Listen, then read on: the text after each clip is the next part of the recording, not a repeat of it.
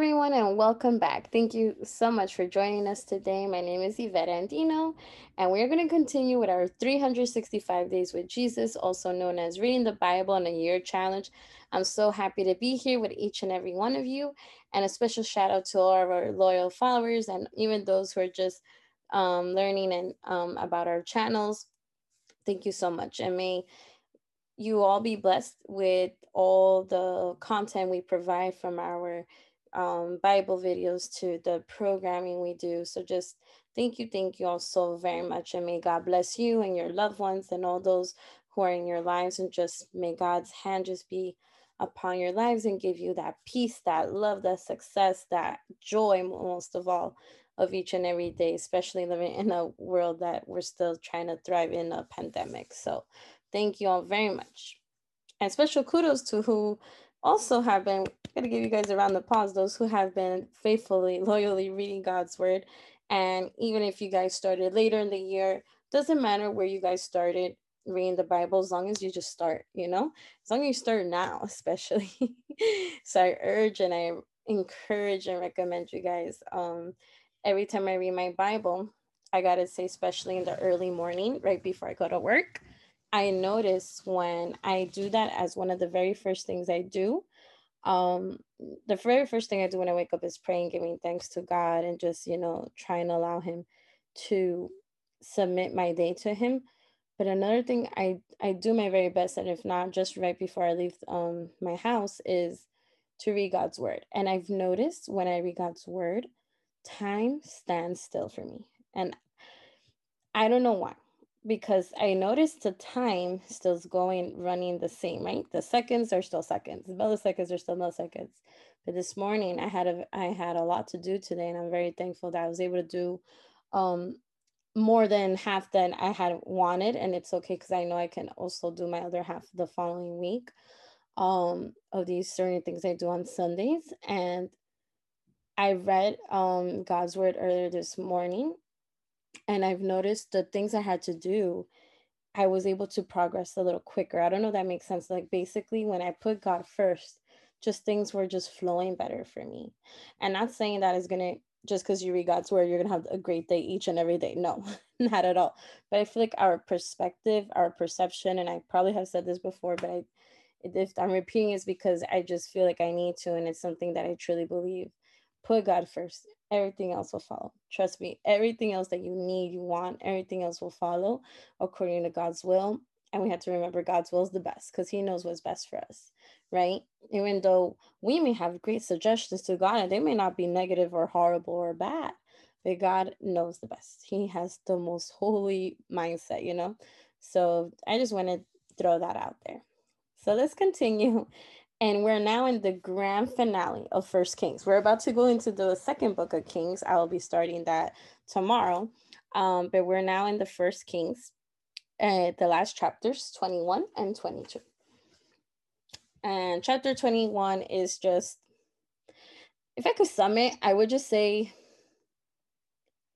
think before you act. And one of the three rules I tell my students with self control is stop, think, and act. And I really wished Ahab would have done this, even Jezebel too. It would have saved so much pain, I just have to say, and blood.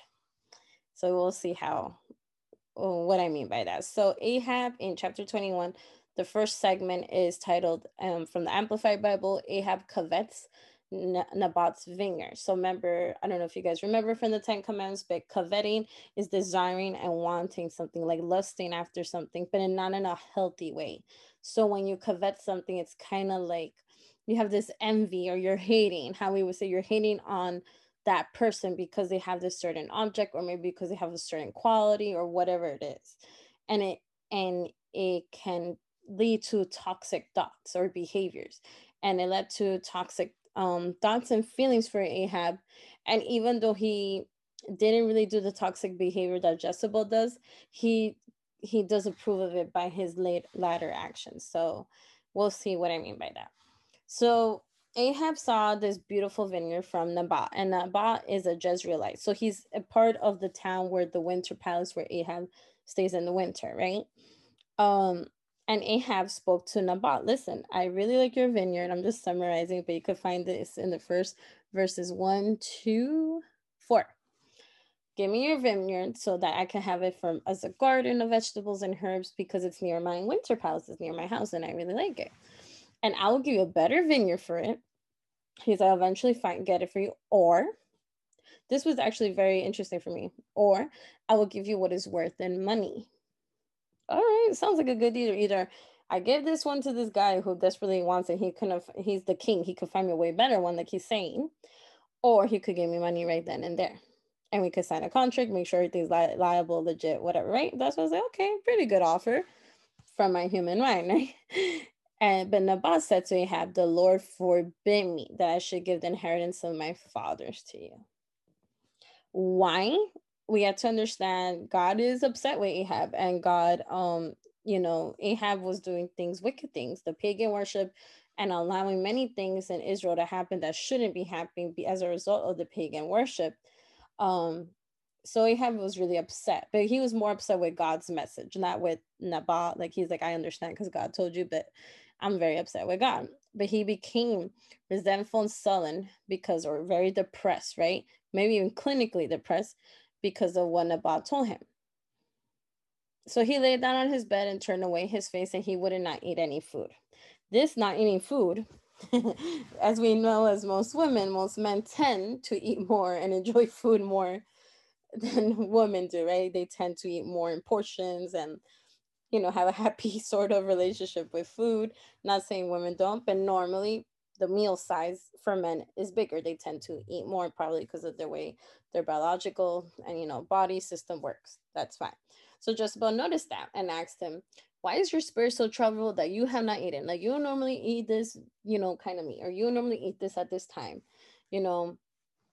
And he said to her, Well, I spoke to Naboth the Jezreelite and said to him, Hey, he said the whole business little deal that he offered him, but no, and, and he repeated when Naboth said God didn't let him, so he didn't do it. So Jezebel, his wife, said to him, Do, do you now reign over Israel? Get up, eat food, and let your heart rejoice. I will give you the vineyard of Naboth the Jezreelite. Jezebel is the epitome of what can happen when a toxic female leader could be in power.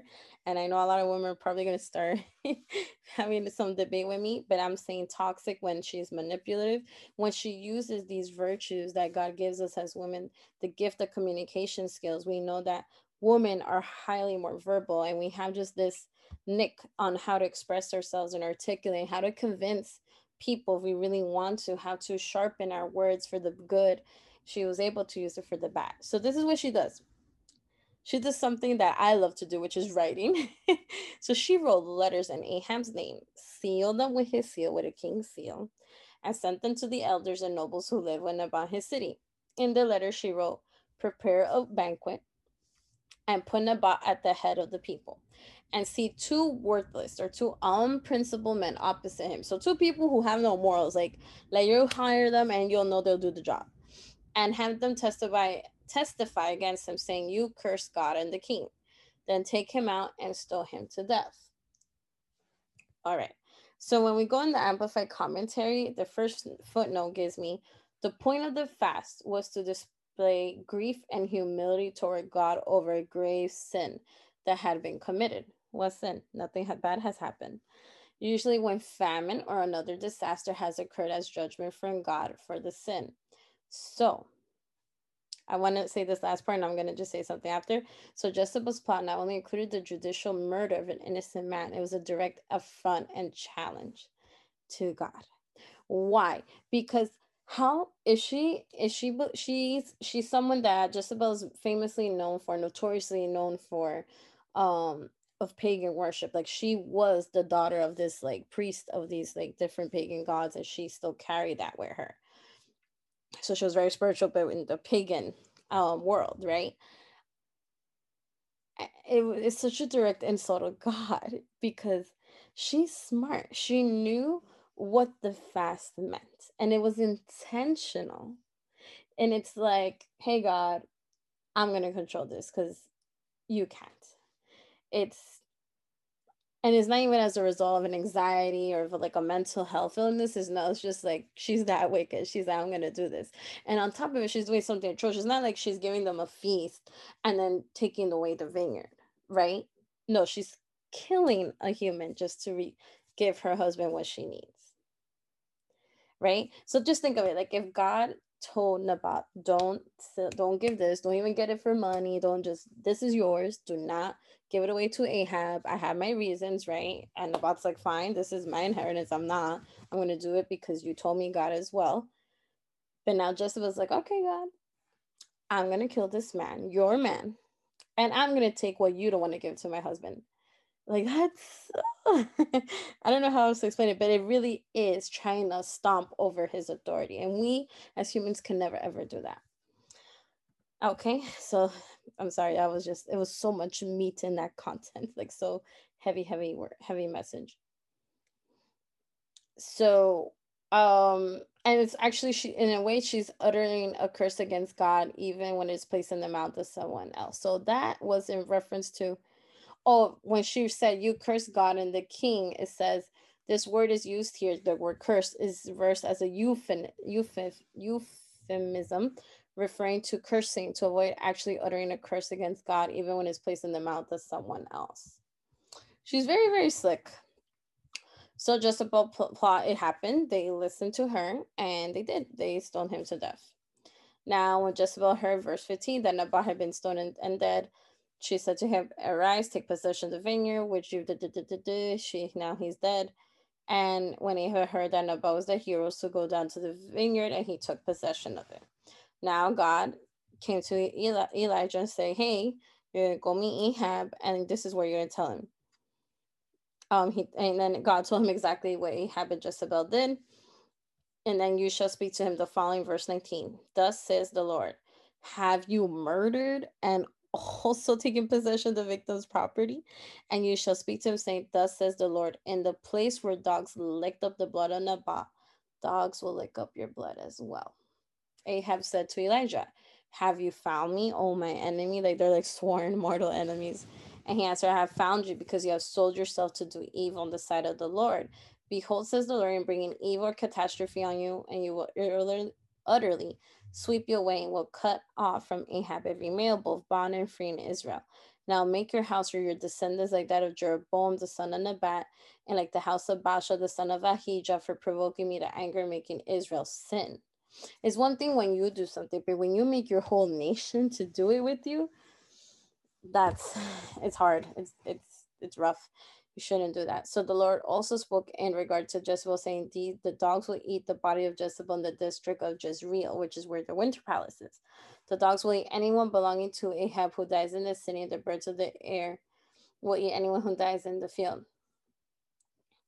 Now there certainly was no one like Ahab who sold himself to do evil in the sight of the Lord because Jezebel, Jezebel, his wife, incited him. He acted very repulsively in following idols in accordance with everything the Amorites had done, whom the Lord expelled from the land before the sons of Israel. Oh, Ahab, you could have done so good. You could have just ignored her or not let her do that. Now, when Ahab heard these words, he tore his clothes.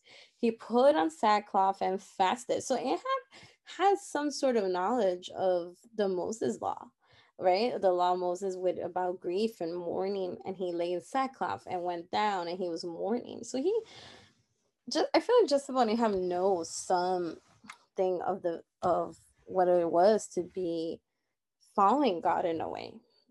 And they kind of did it in their convenience. Then the word of the Lord came to Elijah the Tishbite, saying, Do you see how Ahab has now humbled himself before me? Because he has humbled himself before me, I will not bring the evil catastrophe in his lifetime, but in his son's days, I will bring up the evil upon his house.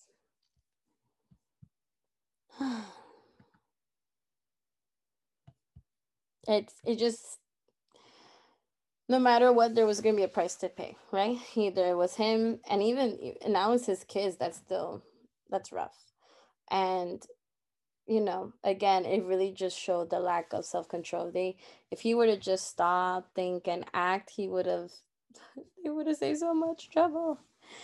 And this is something for us. Just try to do that. Stop, think, and act. But before we stop with God, we think with God, then we act with God. God, is this okay? Please take, you know, put the thoughts, put positive thoughts, put the thoughts you want me to think, put the feelings you want me to feel, put the behaviors. We got to really submit to God each and every day. And in the moments of tribulation, the moments of our conflict or problem, that's where we really tell God, God, I'm not going to do what I normally do, which is help myself. I'm going to allow you to help me. All right. Ahab stirred campaign against Aram. Oh, yes. So then now.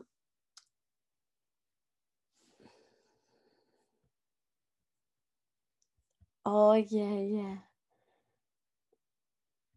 I just want to make sure I I remember this correctly.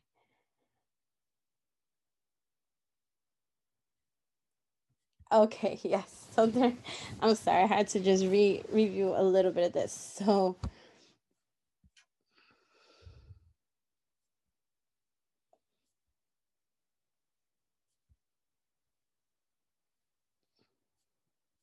this is the chapter where Ahab dies now. And he dies in war. So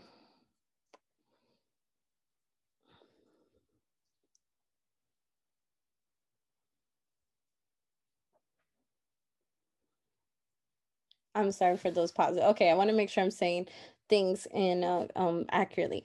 So Ahab goes out to war again with Aram, and Aram is known as Syria. Um, so remember that Israel's divided into the northern part is Israel, and the southern part, southern part, I believe, is Judah.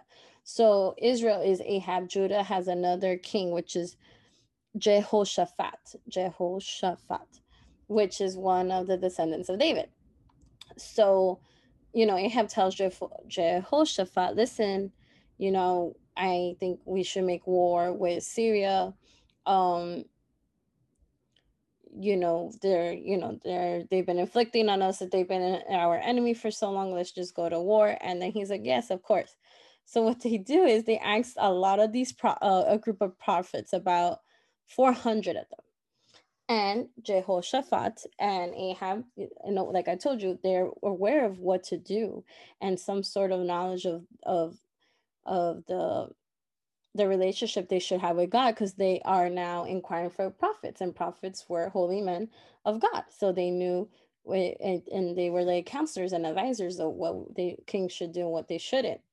So they asked these 400 prophets, hey, should we go to battle against Ramoth Gilead? He is the king of Syria. Or should we not? Not. They all told him in verse 6, and they told the two kings, so the, Ju- the king of Judah and the king of Israel, um, Ahab and Jehoshaphat, go up for the Lord has handed it over to the king. Why would God just suddenly support Ahab after what just happened with Naboth, right? That's just my brain, right? but God is merciful, right? So let's keep going. Then the king of Israel said to Jehoshaphat, um, oh no, Jehoshaphat asks him, Is there not another prophet or whom we should ask? So this is interesting. Why I wonder what made Jehoshaphat question. Like, I think, is there anyone else? Very interesting, and you're gonna see why.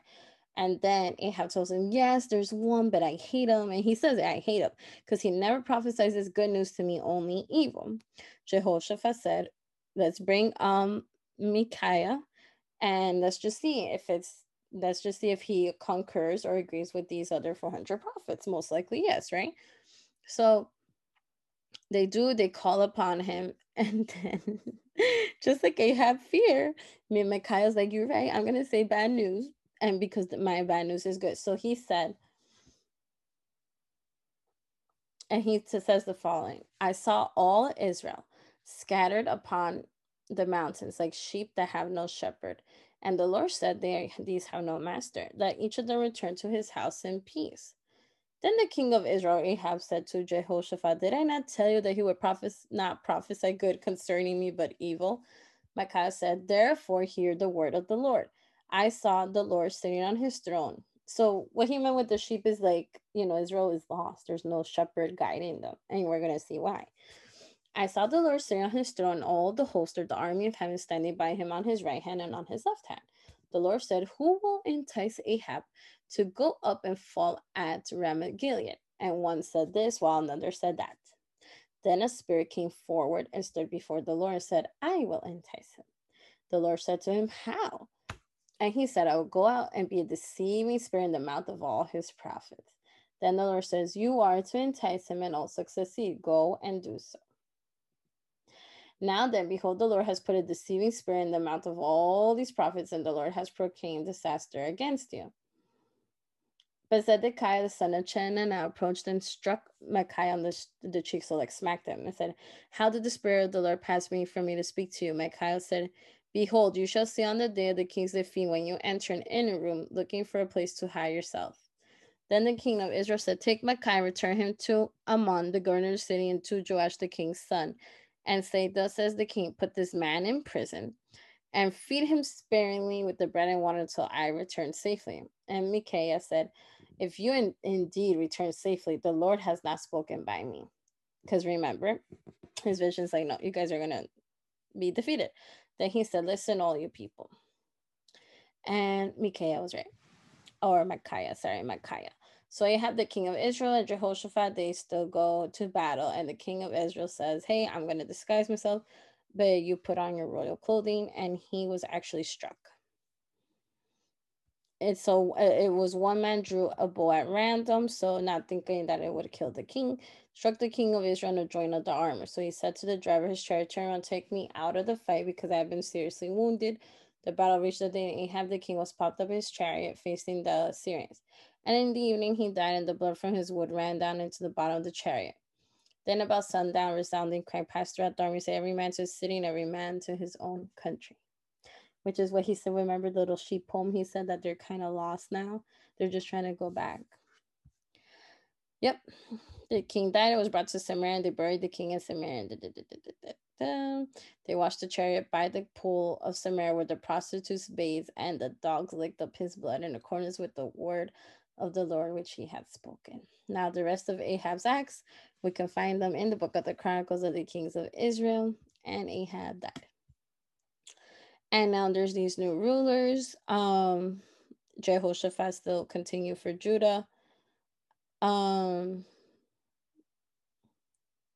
talks a little bit about his mom, his you know his father. Um, his father was Asa. His mother was Azubah. And um, I just want to make sure I don't want to leave anything.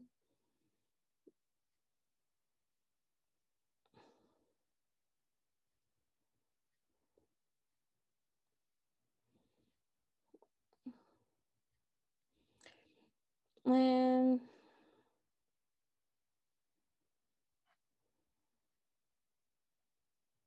I just want to read the last part of a little more to give context of Ahab. His son becomes king and he reigned over Israel for two years. He also did evil on the side of the Lord, walked in the idolatrous ways of his father Ahab and his mother Jezebel, and in the way of Jeroboam the son of Nebat, who made Israel sin. He served Baal and worshiped him, and he provoked the Lord God of Israel to anger in accordance with everything that his father Ahab had done. So sometimes, again, I've mentioned this probably in different um, videos. Our actions can really cause reactions, and our behaviors can really cause generational patterns.